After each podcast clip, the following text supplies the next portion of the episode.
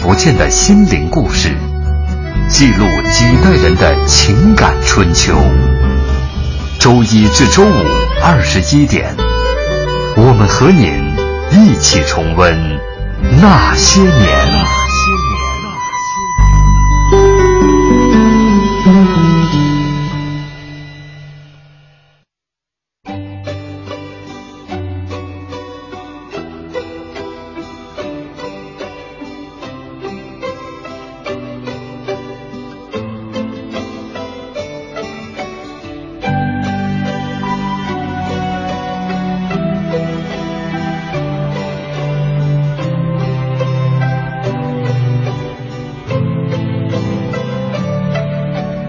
望着海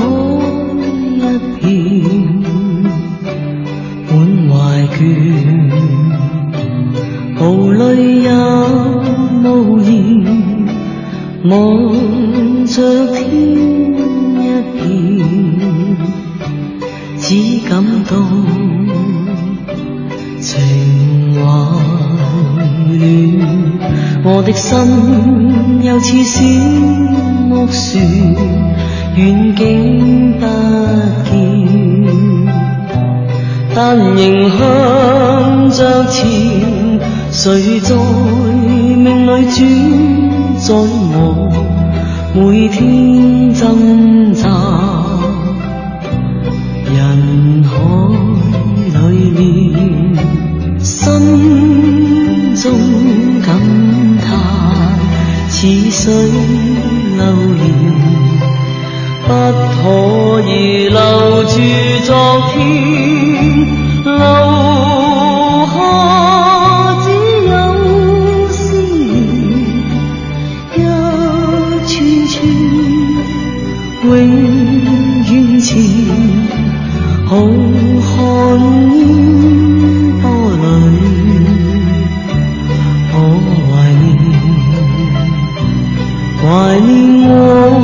往年，愛某早改變處境。那些年，记录中国人的情感春秋。大家好，我是小婷。大家好，我是林瑞。扬名四海的谭家菜已经有百年历史，脱胎于粤菜，却在京城大放异彩。出身于私房菜，却一跃成为国宴菜。它到底有什么与众不同，让食客们如此趋之若鹜？今晚我们将为您讲述顶级官府菜谭家菜的前世今生。欢迎大家在新浪微博检索“经济之声那些年”或者艾特主持人小婷、艾特 DJ 林睿来和我们互动。今晚嘉宾依然是广东科技出版社副总编辑、著名美食专栏作家钟介林老师。钟老师您好，哎，你们好啊，小婷好，林瑞好，各位听众好。好，呃，今天在节目一开始呢，我们先把昨天这个跟大家出那道题获奖的听众跟大家先报一下。嗯有很多听众在今天先问一下，哎，昨天谁获奖了？谁答对了？嗯应该是不相信是太懒了。嗯巴黎的雪飘过东京。昨天我们那道题呢、是说，昨天我们要说的那位美食家姜太史公啊，对对对他们家这个 那个菜私屎家的蛇，菜屎蛇根上面放的那个菊花，菊花是什么品种？哎还有他们家牧私建的那个牧场是什么哎什么哎对名字对？对对一个叫江兰斋农场，农对场对对江南在农场那个嗯菊花的品种，嗯叫做什么来着？鹤舞，鹤舞，什么？详情请见巴黎冬天雪的标准答案。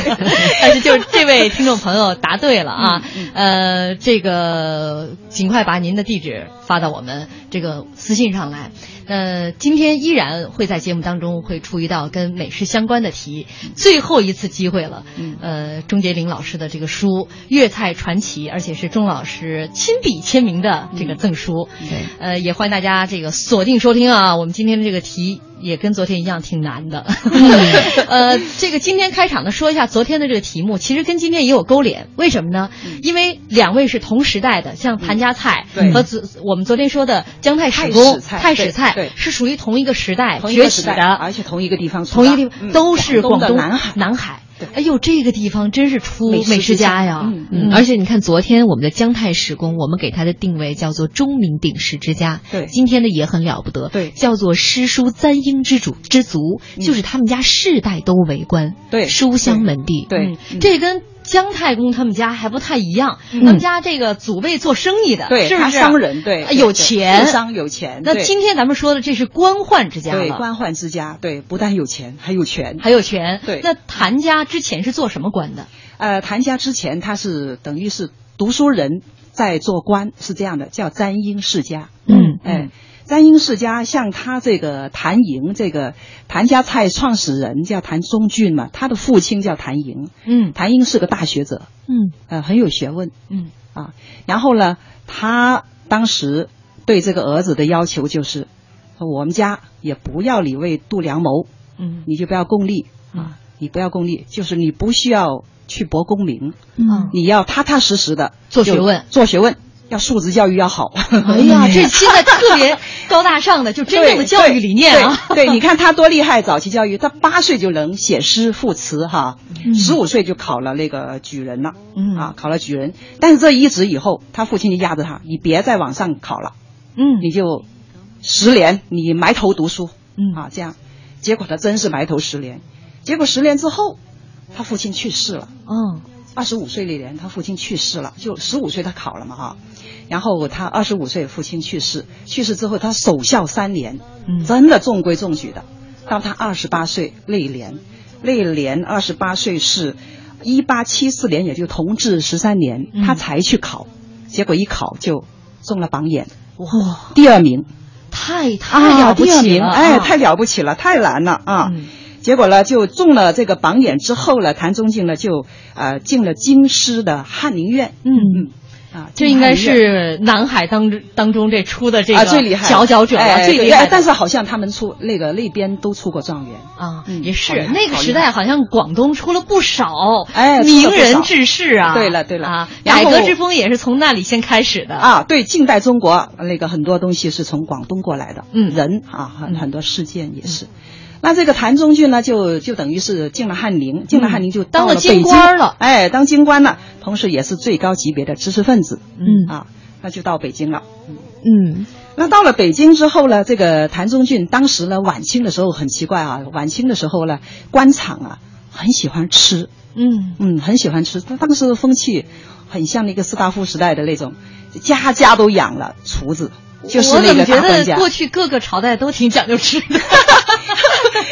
反正晚清的时候很重 反正视。他，我我是觉得吧，这个可能是志趣相投啊呃，谭宗俊如果本人就是一个美食家，爱吃之人，嗯他的朋友圈嘛，是吧？朋友可能圈也是，也也都当是这时样官。场整个风气就这样。嗯啊，所以很多的那个那个家，很多家哈、嗯都是呃养厨子，然后大家就看暗中就觉得，哎，我的厨子比那家厨子怎么样？然后他嗯们甚至用重金去再去别的处找一些厉害的厨子来自己家当厨子。哦这是一个特有面儿的事儿啊，特有面的。如果我煮出来的菜，人家都赞赏嗯啊，就这样子。还有经常花重金去挖别人家墙角，哎，对对是吧对对，挖一挖，对对，他们的那个厨子也是挖过来的啊， 这太不地道了。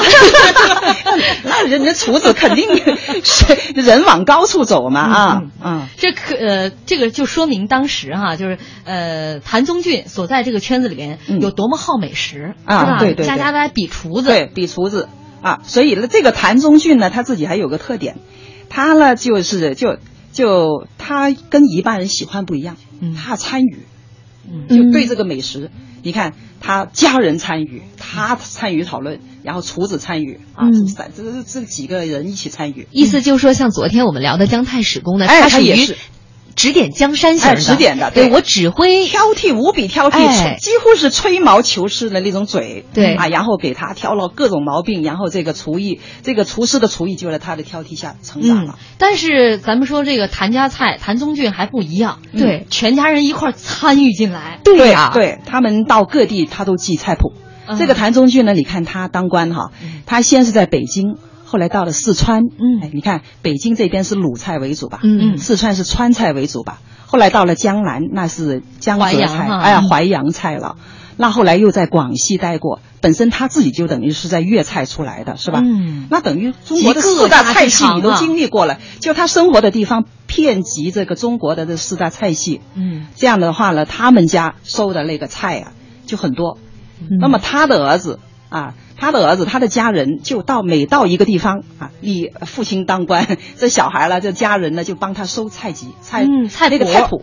对当地什么好吃的、什么出名的哈、他们拿过来试一下，嗯凡是好的就收到自己的家的那个菜谱里头。嗯所以他谭家菜谱了，积累了一段时间，积累了一些年，非常丰富。嗯好，再加上他本身又是榜眼出身，所以对他们家的家宴在这个朋友圈当中一定不一般。哎呀，好出名！嗯每次轮到这个谭中俊做东的时候，哈，他就因为他非常善于安排，就他的那个出场次，这个先吃什么后吃什么，方安排的非常有格调，嗯然后又会调味，然后他当时把这几种菜系哈，尤其是把粤菜和北京的菜非常巧妙的融合在一起。嗯那么，所以他家的菜呢，就是鲜美可口，风格独具，嗯就赢得了榜眼菜的美誉。嗯，他自己本身是榜眼，哎，他的对，菜自己也而且冠他以这个榜菜眼估榜计眼按照这个规格来看，哎按照味道来也是很高看，的也能够拿到榜榜眼对好对对对这里是中央人民广播电台经济之声《那些年》，我们接下来进入广告广告。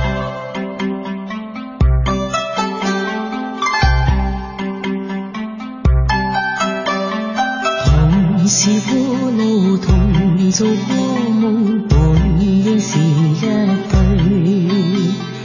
人在少年夢中不覺，醒後要歸去。三餐一宿，那共一生，到底會是誰？但凡未得到，反教是過去，總是最登對。台下你望台上偶做你想做的夢，前事故人忘憂的你，可曾記得起？升起雙臂，無病生死，說不上傳奇。恨台上卿卿，或台下我我，不是我跟你。逐塵渺渺，天意茫茫，將你共我分開。斷腸是點點，今宵懸念，只是故人來。何日再在何地再聚，說今夜真緣。無份有緣，回憶不斷，生命卻苦短。一種相思，兩段苦戀，半生雪無窮。昨年越深遠，往明月遠遠，想像你幽怨。欢迎大家继续锁定收听中央人民广播电台经济之声《那些年》，本周《那些年》美食系列，我们这一周来跟大家说的是粤菜美食，也欢迎您在新浪微博检索“经济之声那些年”或者艾特主持人小婷艾特 DJ 林睿。今晚做客我们直播间的嘉宾依然是著名的美食专栏作家钟杰林老师。呃，今晚呢，我们这个粤菜的主题是顶级官府菜。谭家菜啊，有一位朋友啊，四哥他说。生于斯，长于斯，我都不知道谭家菜、太史菜，我惭愧呀！到底我对成长我的地方了解有多深呢？哎呦，真不错，能够能够意识到这一点，来得及，来得及，嗯你跟的他意说。 思是知耻来而得及后勇是吗？ 对开个玩笑，来得及其实我真是觉得好多人，甚至对于自己的家庭、嗯自己生长的地方都不甚了解，嗯呃，所以也就这个我们那些年的意义就在于此。对对对未来我们可能还挖掘会一下还会做一些这个那些年我我生长的地方，嗯就这些系列，让大家了解自己生长的这个，呃，这个故乡也好，对这个家对园也好对，对，好的主持人就是这样，嗯丢出了一个包袱之后，一兜回来夸自己身上。不是，关键是经常没下文了，你知道吗？经常我在节目当中许诺之后，就是大家就在等着那节目啊，不知道等到猴年马月。哎，我们确实也得谢谢谢像钟老师这样的学者，就是你真的是会把很多这种几近丢失的东西，这些文化嗯重新整理起来，留给我们。嗯嗯，好，现在我们赶紧就顺着这个钟老师挖掘出来这个文化脉络往下走下去啊。嗯嗯好说到这个谭家，哎嗯呃谭宗岳这个在晚清当中哈、这个开始做了官，对嗯有了这样的一个机缘巧合，四处为官，对所以他尝遍了天下美食，家人呢也开始跟他来收集嗯各个地方的菜谱，对了所以对了使得谭家菜开始开始有越了来越好雏形了啊。对了，对了，对了。那么把这个谭家菜发扬光大、推到巅峰去的呢，是谭中俊的第三个儿子嗯谭传清。嗯，嗯啊。那么这个谭传清，呃，在他父亲啊这个谭中俊去世之后呢，还留在北京。嗯谭中俊呢，就是就是，呃，可惜命不长哈，四十二岁，嗯啊英，这年个早这个榜逝眼哈啊就去世了。去世了以后呢，这个谭中俊呢，就是就就就留在北京啊，定居北京，希望重振家门。那么到宣统的时候呢，他等于就相当于我们现在叫小公务员，嗯小公务员。但他有一点没改变，就是好吃。而且人家可能家境殷实，哎，是吧，对对对，还当还有时还吃的可以，资本对对对，有吃的资资本。另外，他名声传开了，很多人还是要到他这里来聚，嗯嗯哎，来这里吃。所以他一直维持着这种水准，他没掉这个水准哈。那一般的这种这种这种叫什么官宦人家都热衷于购置田产呐、嗯租出去啊，然后就收租啊、奴隶啊、嗯这样子哈。但谭家父子把大把的金钱全部用在研制美食、嗯。买食材、买买买贵的挖食材墙 角，找人当厨子，对是吧？对，抢 厨子，对对，挖厨子，就可见他们对美食的热爱程度。哎，热爱他以此为就就就人生乐趣最大乐趣，嗯，嗯嗯，然后就是买奢侈食材，还有频频举办家宴，啊，就是跟高朋啊，就高朋满座，他家几乎是这样。跟太子宫有相似的地方，就是他经常聚文人聚，嗯，也是吟诗啊，那个那个吟诗把酒啊，喜欢这样子。嗯那么谭中俊，我们今天没时间讲他的诗，先讲他的诗，他的诗也写的相当好。嗯啊、现在有人研究他的诗歌。嗯嗯那是啊，人都榜眼了。对呀、对呀、就等于他童子功也好，然后素质也好，是吧？对这样的人来研究美食，那对自然可能比一般的人要高出对不知道多少了。对了，所以他家的格调很高，嗯然后呢，就经常聚文人在那里也会诗会文啊，嗯也吃啊、喝呀这样子啊。嗯那么当时啊，跟大家讲一讲，当时你看他多有口碑，就是就是他们的他们谭家菜的各种口碑，我给我给大家说一说哈。嗯呃，在这一个阶段，应该是谭呃谭家的谭中俊刚去世的时候，他谭家还维持了一个水准。那么北京呢，就是有三家私房菜是是京城享誉的哈。嗯，啊、一家呢就是军界呢有段家菜，就段祺瑞的家。哦，银行界了有任家菜，啊，财政界了有王家菜，但是这三个菜哈，一碰到谭家菜，都望风披靡呀，就是就都不行，都给都得让给他。嗯，当时其实谭家菜是高于这三个菜的，所以他哪叫榜眼菜，明明叫状元菜。哎，状元才谦虚嘛。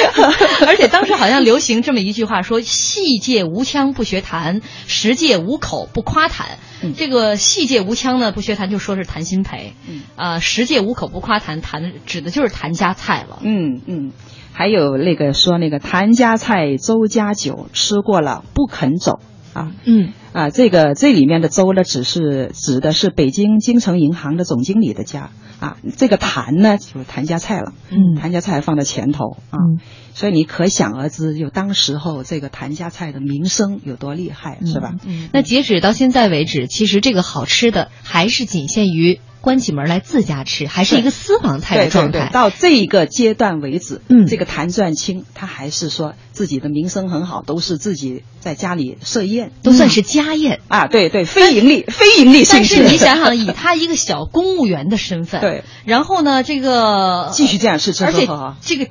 家风以来吧，就可能也没求过别人。嗯估计他这个饭桌上、啊嗯虽然是高朋满座，但是从来不利用这个呃，对这对，个他不功利，觥筹交错之际，向对别人什么求。求人求办个事官儿啊呐、求求官什么呀？对哎哎，哎所以他只是一味的付出。我觉对得这对对家长很估计性情的很性估情计吃不了多久就得啊吃对了，光对。了，对了，对了，他家就就这样有个风气，就以前的教育就非功利的，嗯，啊嗯确实这种这种教育是 应该是很好的，嗯但对他们家来说，对他的聚财就不是很有利了，是吧？嗯，所以吃着吃着，慢慢就坐吃山空了，嗯就他吃的耗的多，进来的钱少，所以慢慢慢慢，他们就开始有有点维持不住了。嗯，就开始变卖家产呗。对，到二十年代，到二十年代的时候，谭家开始没落了。嗯啊，那么到这个时候了，但是他无可救药，这谭传清你吃开了，他这个时候就就是我变卖再没落，我家里面吃的水准我也不能降低，对不能降我设宴的水平也不能能因降此打，折我那扣 家那个厨子也也不能辞掉他，对，据说我得高薪养把啊着。家里的祖宅都卖了，说痞台胡同的巨宅啊都改租房子了，租房子了，太拼了，对这了，对了还得为这张嘴啊。对对对，到广东会馆去租房子住了，嗯啊，到这种地步就，当时估计这这就是典型的叫两个字儿吃货， 哎，真是真是 把。房子都吃进去 了，他几乎把这吃当一门宗教了，就不能舍的、嗯啊！就这房子、啊珠宝都舍掉了，就是这个吃不能舍。嗯那到后来总得想点办法，有点进项吧。对了，所以困窘之中呢，他就想到了，我为什么不可以以吃养吃呢？嗯啊，想了半天，他说不如我们这样，开始了就是在那个熟人之间收点钱办宴，嗯收点钱办宴，在家里办，在家里办，不要传出去。啊，看起来人外人看起来你还是设宴嘛，嗯啊没有什么那个不同的，但是这个需求就人家需要的时候，我帮人家办，嗯啊是这种形式，所以他们就决定走了这么一种关起门来经营私房菜的经营模式，嗯啊，这就是私房菜的开始，这是最早的哎真正的私房菜，真正是鼻跟祖这是个他了太。史家宴的太那史个家是不收钱的，人永人家远不是收家钱的，那还是叫家宴，家宴对吧？对对对他这个是真正的私房私房菜菜了，，因为他现在开始关门嗯经营，但是他这个关门经营吧，跟太史公的那个家宴还有相通的地方，嗯就是也是每天就一桌。哎，一 桌，对对，这个数量非常重要。这南海，广东南海人都这脾气是吧？啊，对对对，不过他他要他想好了，你一个厨子一天。就是你全部的精力用上，你真真正正能把握住的，就那一桌的水准，嗯嗯，就应该他他们是千锤百炼这么试过试出来的，所以他这个时候呢，他悄悄的办宴啊，又要赚钱，又得体面，又不能挂牌哦，你挂牌有点不体面的是吧？就在家里啊批了一个厅来做，那么先从熟客做起，一开始有点躲躲闪闪的哈、那有点抹不抹不开抹不开那个脸面，因为他世代沾英，你想一想是吧？那后来呢？但是这个名声很快传开，你知道这个这个一传开了就不得了是吧？一方面一说他，哎呦，人家一天就办一桌呀是吧？嗯，然后就啊，马上很多人开始排队了嗯，啊，很多人开始排队了。排到什么程度啊？对，呃，他原来提前是三天，对，原来要提前三天，后来就一周，后来是一个月，后来是三个月。哎呀，他他这一桌菜得多少钱呢？哎，一桌菜啊，他这样子，他一桌菜了，熟客打八折的话也要八十块，嗯就说他一百块钱一桌。但是当时北京最贵的这种啊，像春华如呃，像春华楼啊、东兴楼啊，也只是十六块大洋。嗯就是包身宴吃都包在一起的顶级的这种宴会哈、那比一般的这个这个贵了要五倍以上。就熟人是贵五倍，那你不熟还要人呢排六队倍三七个倍月对。那个时候一个月能拿到一百多块钱的，都是属于高薪了。哎就呀大洋是我吧？都怀疑有几个拿到嗯你你你你相当于把就高薪的人一个月的薪水就花出去了。对了嗯就为了一桌饭，对而且还而得且排三个月。对呀、还三个月这算算算不算是现代版的？我只买最贵的，不买最好的。啊，就是但是应该也是也是最好的。最好的，对对对因为想想那么多食客，据说梁实秋先生嗯专门为谭家菜写过一篇文章，嗯所以他这篇文章之后，这这个梁实秋老师，对对对业界这个美食家，对对对这都是有目共睹的，对对对所以他文章写完之后啊，大家更是趋轰之动若了，鹜，对，，更更加去抢着去吃啊，大家嗯更加、更想去试。嗯那么，那么当时你看那个也是二零啊一九二三年那个时候是会选啊，京城啊，北京啊，就是这种吃的风气也非常盛行，所以呢，他这个时候呢，一下子越贵越神秘，名满京华啊，所以很快就风靡了整个上流社会。那么，那么他谭家就开始有点钱了。这个时候有点钱，嗯啊，那是一桌都一 一百多块钱，对对对对对，开始应该他收点钱回来，以吃养吃，嗯初步养得住了成功了，对啊对了，应该说但是依然好像也没买房子，也没置地，是吧？啊对就还是租着，还 是吃，还是吃，就是买更加精细的食材， 哎对花对对更加昂贵的厨子，对他就是家里的那个雅室布置的非常好，啊嗯，就是你看他他他家里那个布置的环境啊，什么都非常讲究哈、据说他们家这是这个谭先生，嗯他娶娶过也是三妻四妾的这个样对子，对对对，每一个老婆的手艺都特别好，啊，都特别厉害，烧饭的这个手艺，对对对，非常厉害。那是啊，么你想请的都是那么贵的厨子，大家在一块儿天天要探讨美食，啊对就是耳这一濡家也目挺染，也这挺个和谐的，我觉得，嗯很就别和谐别人家就为争点房产呀什么的，经常对对对是三妻四妾打闹一团，他们家这天一天得争，人今天晚上我做饭， 嗯啊今天晚上对我做饭。他全家全家就在讨论怎么把那东西做好。所以你看，你看，所以他家做的多好。他第一个掌勺的是他的第一个姨太太，啊，第一个姨太太，啊，就是等于他第一位，他家里第一位大厨，其实他的姨太太哦嗯哦啊。那么姨太太呢，她的厨艺其实也是这谭传清栽培的，嗯啊，嗯，是他栽培的。那么他怎么栽培了？就是当时呢，这个谭家曾经请过一个非常厉害的厨师，叫陶山嗯，啊。这个陶山手艺高，他是属于那个淮扬菜的高手。那么手艺高，但是脾气臭，所以这个谭传清养着他的时候就知道，哎呀，这家伙可能随时会抛弃我们，会走。天天天天吃的提心吊胆，提心吊胆，担心有上顿没下顿，对， 不行，他说叫他姨太太，你盯着他， 啊，你跟到厨房里面， 这个看他做什么，你就配什么。我你跟明着白他了做，，第一任姨太太是来偷师学艺成功。对好，了接下来咱们先进入广告。交通银行提醒您关注央广财经评论。智慧让未来提前到来，惊喜为生活倍添滋味，守候令关心随时在线。交通银行，您的财富管理银行。欢迎大家继续锁定收听中央人民广播电台经济之声《那些年》，本周《那些年》美食系列。今晚我们来说一说广东粤菜的这个顶级官府菜谭家菜。也欢迎您在新浪微博检索“经济之声那些年”或者艾特主持人小婷艾特 DJ 林睿。今晚做客我们直播间的是著名美食专栏作家钟杰林老师。我们微博上有朋友在说这音乐配的，被遗忘的时光，我觉得恰恰是需要呃我们节目当中。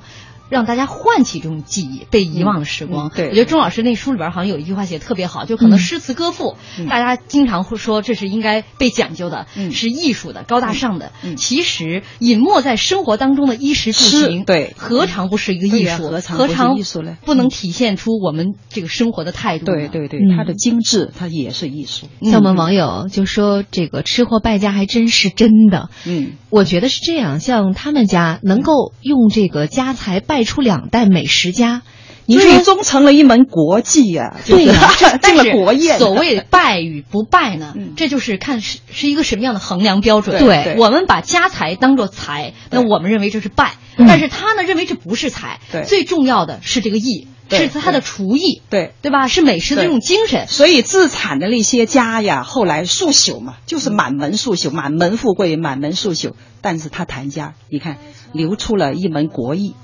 对，然后到他今以后天成了国宴菜了。对，嗯这是千古流芳的。对了对了哎，对了永远都能够流传下来的。嗯那嗯咱们接下来再说这个呃，谭家再菜，说那个他的太卢太夫人，哈嗯对对对对。那么这这个姨太太呢，除了跟这个陶山学之外，跑到厨房什么都跟着她学。陶山原来长长噎噎的，不想给她学，嗯但是她又。又又赖不住一位一一位姨太太啊，又又漂亮的姨太太，她不这么敢跟着呵她斥学啊对呀对呀，她只好只好藏着掖着也给她看了一点，结果呢，就是后来过了一段时间，人家就把这个学的七七八八了。 嗯，啊，然后这个学陶山是淮扬菜哈、那么这姨太太还到了这个她家她姐姐的家，就啊、呃谭传清的姐姐也是嫁到了那个有钱人家，嗯等于是钟鸣鼎食之家，那家做的是粤菜。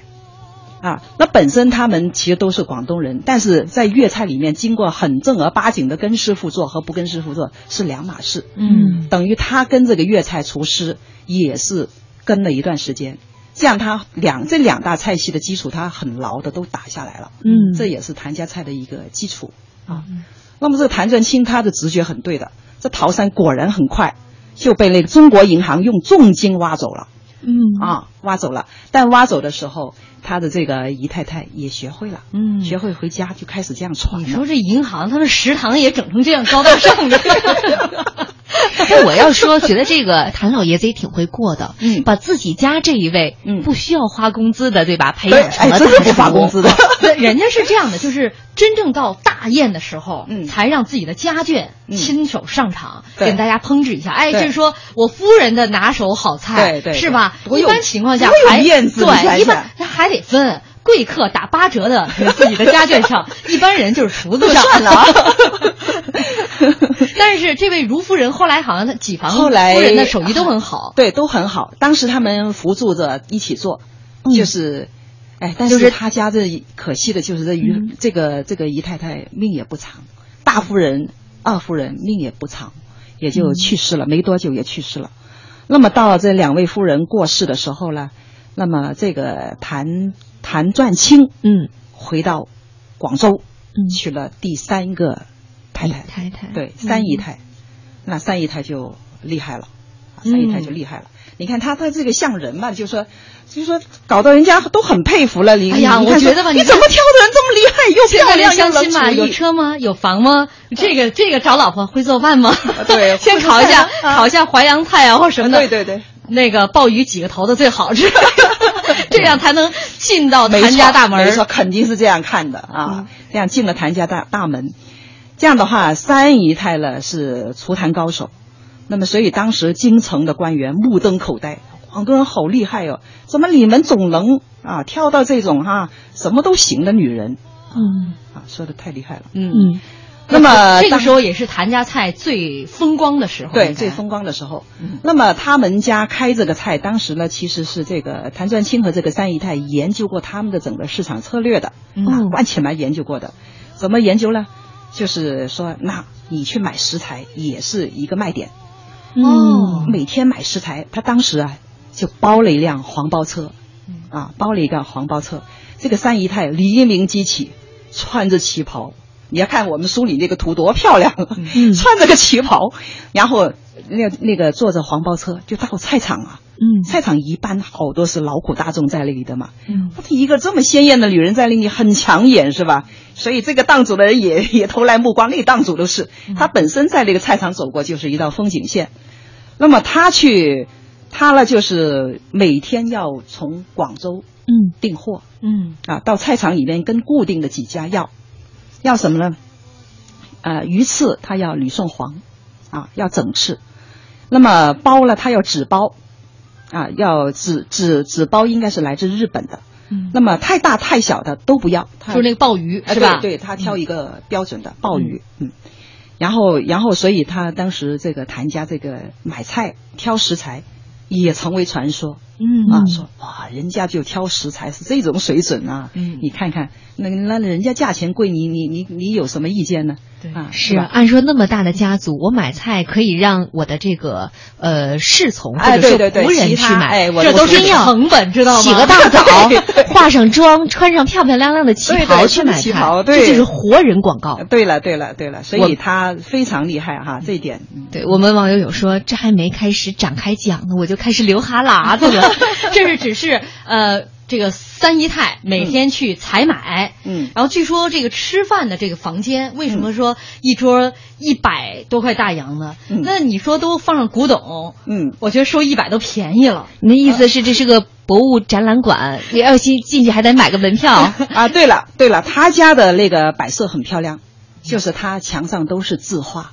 嗯然后那个里面的那个桌子啊、凳子都是酸枝，都是非常贵的木头、嗯酸枝木，对，酸枝木很名贵的一种哎酸木枝材木，对。然后它的它的花瓶啊，什么摆设都是古董。哦，你说人家一进去就有这种环境，然后一进去还不是不要你马上就吃，先坐着喝茶。哦你喝茶的过程，哇，举目一先看先欣赏，对了，你心里的那个就就下来，觉得，哎呦，这环境哦，哟，我这一百波多花的了食啊现在钟老师开始给我们讲解这一百多块大洋的这一顿谈顶级官府菜谭家宴对吃的一个程序了。对了早晨你可以先目睹着嗯三姨太去街上采买，是吧？嗯然后这个三这是三个月以后的事情 了。然后晚上到点儿了，进到这儿呃嗯谭家这个房间里边，嗯呃这个满屋子都是古董，对然后墙上挂的都是字画字画，非常雅。嗯然后主人领着你到偏房，嗯先喝茶，对吃茶点，对是吧？对然后等到时间到了，嗯大家入席，对，你看人家玩格调玩到什么程度，是吧？嗯然后就是他很优雅的，啊，然后先是有了场所，有了场场所之后呢，那么你坐下来，先心理上非常满足了。那么他用的碗碟，他桌上摆的碗碟也是上好的古瓷嗯啊，上好的古瓷，非常漂亮。那么就让人家感觉到你在别的地方你有钱吃不上这么雅的，对，是吧？然后他吃饭的时候，他规矩还很多，嗯啊。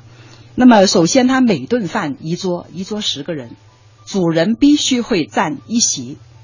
就是谭老爷必须得坐谭老爷坐坐到在 正 中，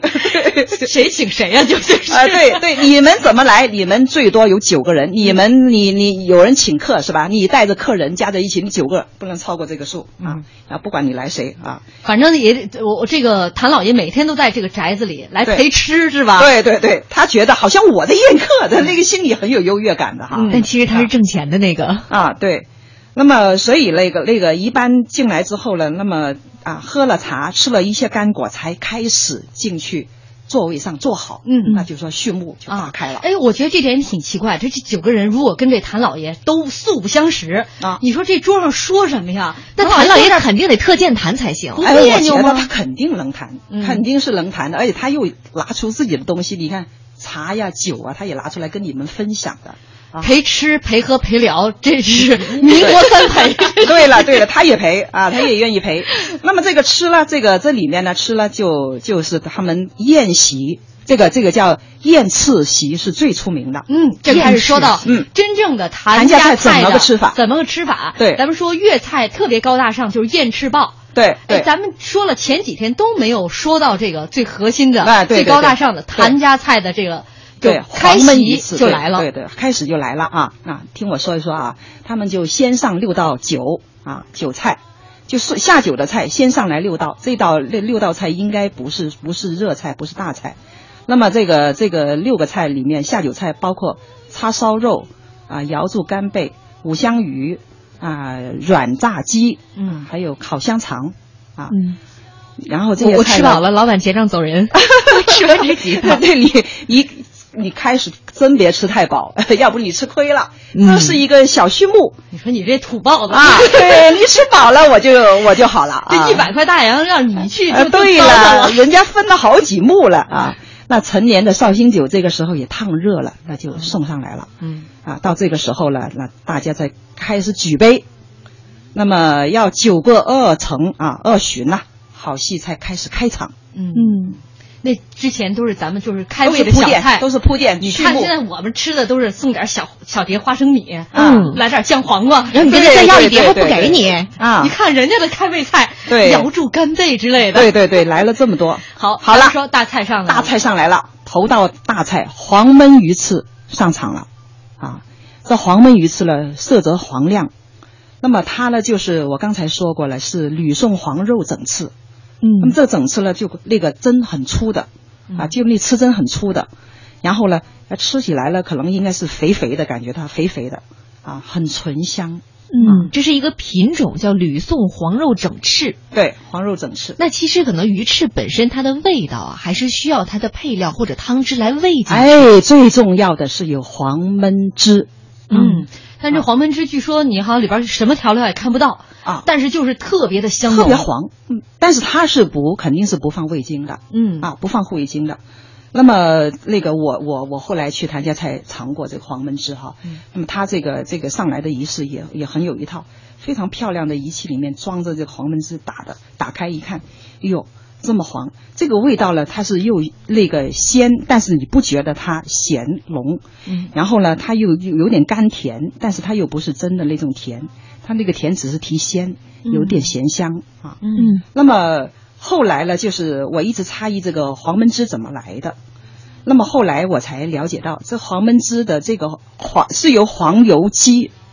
调出来的黄油鸡、哦啊，这种黄油鸡呢产于河北和内蒙，嗯啊，就当地的走地鸡，嗯啊，走地鸡它的颜色，它肉的颜色有点偏黄。那么熬了几个小时之后呢，它的汤汁就有点微微的黄，啊，嗯它是这样的。嗯那么这里面还不止黄油鸡一种调料，它这黄焖汁里面呢还有海贝，还有花椒，我们那天讲的花椒哈，嗯还有辽参，还有火腿。啊嗯，那么到到现在那个那个谭家菜还有还是保持着这一套，哎都是好东西啊。嗯就光熬一个汁儿，嗯就花了这么多好东西。对对这都不算上鱼翅啊据说，呃，他们现在这个大厨来做这道菜的时候，嗯，要关闭大黄焖门，嗯汁对，关闭大门，谁都不能进，对后腰还得别根电棒。 对， 这经理是这样跟我介绍的，我没试过有没有给电棒打过。 你让谁敢偷艺 哈？啊对对对，他是命说不久矣他这里面的比例他是不公布的。哦，就是申遗的时候，他也只是说我说用了什么调料，但他们各自的比例是他他们谭家菜的秘密，嗯没有说的。嗯但好在这个。相比较我们昨天说的泰式菜，嗯那基本上已经没有有真味流传下来了哎对对对对。对对这个谭家菜现在这个有有一代一代还是这个鱼传下来翅的味道，对吧？对黄焖翅啊对，对还是是过去的那个配黄方。焖汁等于是留下来了。嗯，这是第一道大菜。对对对然后接下来我们说的燕翅鲍嘛，嗯哈、嗯嗯然后再给大家说第二道呢，第二道是清汤燕菜啊，清汤燕菜也就是他们家的这个这个很重要的一个。那么这个燕翅和和鱼鱼翅和燕窝这两个菜呢，就是被誉为谭家里面的双璧。嗯啊，也也有人把它称为时灵至尊天哪武林至尊当中 啊，时灵至尊啊。它这个燕菜非常清，它叫清汤燕菜。那么，那么这个非常有意思的是，在吃这两道燕菜之啊、这两道大菜之间，这个停下来了，适应先给大家一一杯水，一小杯水，嗯一杯水不是很多哈、嗯，那么一小杯温水，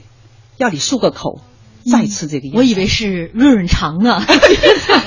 这就跟咱们去品鉴香水的时候，嗯在你闻两个香水之间会闻一点咖啡豆，嗯它会让你这个味觉归零， 哎，然后恢再复去回来，哎，就相当于这样品鉴新的就说你产品的舌头吃了那个黄焖翅之后，你再清一下，再吃这个。我觉得光这些仪式吧，就让人肃然起敬。对就是对对这一桌美食哈。对对对，啊呃吓一跳，吓一跳，就绝等对于像个休止符一样， 但休止符一样这停下真是来，停一下，嗯然后接下来继续上对，大菜让你的注意力重新集中。你啊，好，你的嘴巴清干净之后，你再尝试，不要串味。嗯啊，第二个菜你一点都不要浪费、嗯啊！你充分那时候不能讲话的，几乎你不叫他讲话，他们自己自动自觉都闭嘴了，哦全部注意力在吃上面。我要我去吓都吓死了啊，这一道一道我就上来，觉得很贵 嘛，啊啊！好，下面一个鲍鱼，第三道上来的是鲍鱼，啊，那么它汤味了也是非常轻的。那么这个鲍鱼上来的时候很有意思，它盆里面给你一点汁，但是呢，那个汁呢，就是就一盘鲍鱼上来，那个汁刚好够每个人一勺，嗯，嗯，不会剩的，就一口就没了。没了。这就是特别会做生意。你万一一说话没了，嗯，那不我知道吃了什么，你要就猪八戒吃西瓜一样。我以为一说话被我的凌瑞认凌瑞吃了，一勺不够，我只好把凌瑞盘子里的那对对勺拿对，来一勺不够，那你就没了。就是你吃的时候必须是留神啊，吃了、这一勺过了你就没有了。嗯啊所以说，老板会做生意，就让你意犹未尽。对，永远就好的你东你西吊着这个瘾，你觉得哇，我还想吃哎，没了。嗯，嗯燕翅鲍，对啊对，这燕翅鲍，嗯。这个其实后面还有大菜，哎，还有参啊，什么还有炒呃炒菇蒸鸡啊，下面还有素菜啊、银耳啊、清蒸蕨呃那个桂鱼啊之类的。啊哎呀，一共就是因为十个人十道菜，嗯十道菜上完之后，嗯这个谭家的燕翅席，嗯呃，最后好像还有一些最后甜他点应该啊是这样，也就九道菜上完了之后，那么他这个时候呢，就是呃再上甜菜，嗯，应该是甜品。就是一些小点了，对，甜品是杏仁茶或者核桃茶嗯，啊。那么上完这个之后，还有啊麻蓉包，还有一个酥盒子啊、嗯啊。那么吃到这里啊，我数一下啊，一二三四五啊。第四道菜是我我我我给大家再再讲讲哈，是第四道是扒大乌参，嗯第五道菜是草菇蒸鸡，第六道菜是素菜，银耳素烩或者虾子茭白嗯，啊。那么第七道菜是清蒸桂鱼，第八道菜是黄酒焖鸭，或者说柴把鸭子，嗯第九道菜是清汤雪蛤，嗯，嗯，然后最后是一些甜点，哎就是对也对对也就是十道菜，对这个时候基本结束啊，基这本个结束这桌酒席是基本结束，但仪式还没有完，对，仪式还没有呃，完。这个谭家的主人会领着客人到嗯客厅，送上这个干果、鲜果，对然后每人一盅普洱茶，对，哎，大红袍， 哎，或者是安息铁观音哈，就哎这样的对这对个对饭后喝点这样的茶， 对对，再给大家递上一条热毛巾。哎呀，惬意呀、我们对对听众朋友说对对，这不就是《红楼梦》吗？ 呃，对对，相当于《红楼梦》啊了，真的，《红楼梦》可能那个吃没都没它这么细致。嗯，哎而且这个谭家菜很讲究，是因为他们还有一点是谭家菜绝不外流，嗯是吧？绝不外流嗯这个除了自己家的一些厨子、嗯几房姨太太会做，嗯对对对这个外人一概对，。所以就是当时汪精无卫从知道在北京的时候，汪精卫很爱吃的。汪精卫专门打电话去恳求这个谭传清借出家厨到他家去煮，遭到拒绝。汪精卫啊，敢拒绝？当时汪精卫是国民啊、国民党行政院院长，嗯谭传清也不通融啊。嗯那么最后，汪精卫说破了嘴皮，他们家也只是答应把谭府里面比较次要的红烧沙翅嗯啊，不是刚才那个吕宋黄哈，嗯，和蚝油鲍鱼这两个菜煮好了带出去。他说我厨房是不给不会借给你的，嗯，这就是当年的大腕儿，对对对也可见当年火到什么什么程度。对对但非常可惜的是，谭家菜没能经营太多年。对嗯对对在四十年代的时候，这个谭老爷子和三姨太相继过世，嗯他就渐渐的失去了他的灵魂。对好在是他们家走出了几位厨子，都还是继承了真传。对。对，当时哎，我再补充一个哈，当时吃过谭家菜那个宴席，宴席就那个呃宴次席的人呐、就就发出了一个感叹，他说：“人类饮食文明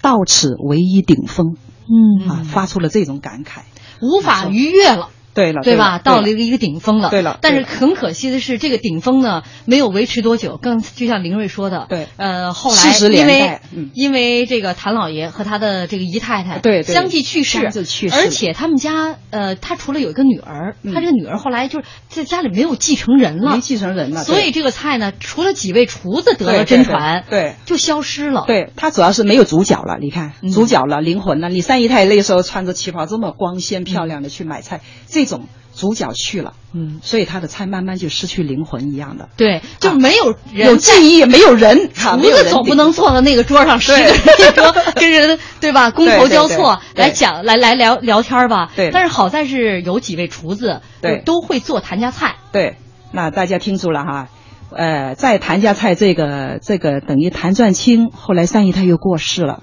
之后呢，那么他们家剩了三位厨子走出来了。嗯啊，三位厨子的一个是做热菜的叫彭长海，嗯，一个做凉菜的叫崔明鹤，还有一个做点心也也叫白案的吴秀全。啊嗯啊，走了三位出来，这三位跑到哪去啊？跑到现在西单旁边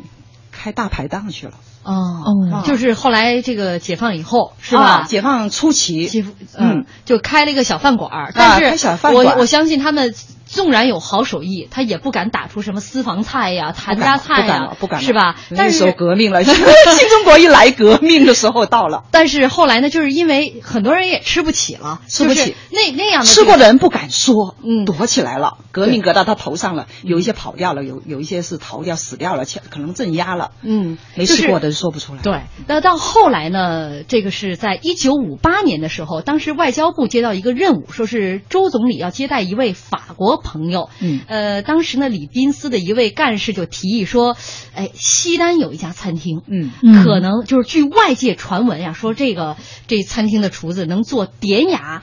这个精致的谭家菜，嗯这因为是清末民初名满京华的官宦人家菜，嗯所以最呢厉害的没第人一就是京城因第为一现家在已经解放以后没人吃得起嘛，说这个菜已经消失了，嗯说要不然让他们试一试吧，做做谭家菜，嗯露一手。对没想到，嗯这三位厨子不负众望，对做了一了桌对好了菜对，让这个法法国国朋友朋友啊，哎总还有我们特总理别吃满了意啊但是总理后来幸亏让总理非吃常了感动，嗯嗯嗯，说如挽救果了谭谭家家菜菜就因为贵吃不起而让它消失，这个是一门艺术来的嘛，那多可惜，嗯它不行，我们要要要要给它救起来，啊，怎么救呢？啊，就是说要好好保护，就让这批厨师汇集到北京饭店来，啊，汇集到北京饭店，现在还在北京饭店啊，把谭家菜作为一个新的菜系来经营，是这样说的。这个消息传到彭长海他们耳朵里面，当然很感动了，马上把西关的店关门，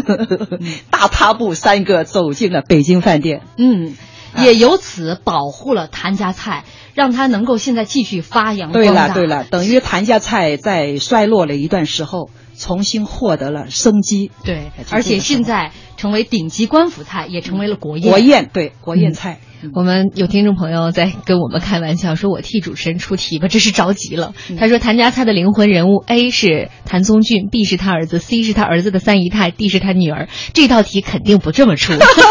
得赶紧出题了，对嗯我们的节目马上要结束 了。海啊曾哎老师，您来出啊。好，那我就说啊，应该刚才都在我说话里面的，就谭家菜，呃谭家衰落之后，从谭家厨房走出来的三位厨师的名字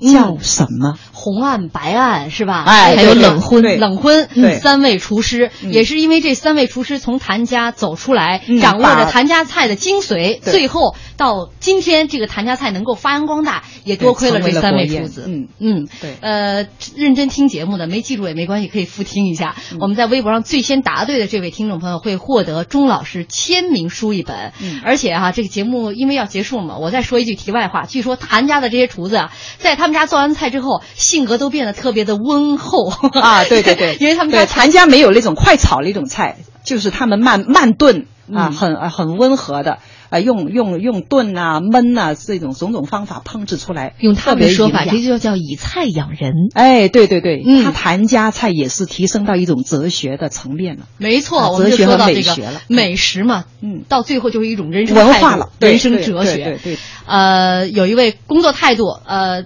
崔林鹤，我跟你说，这个名字音对了哈，呃，有一个字儿错了， 哦其他的嗯呃对着不要紧不要紧，因为我练的时候是声音，我觉得发音我准们的还差还 不多。大家可以度娘一下。好了，我们今天节目到这里结束了，下周再见。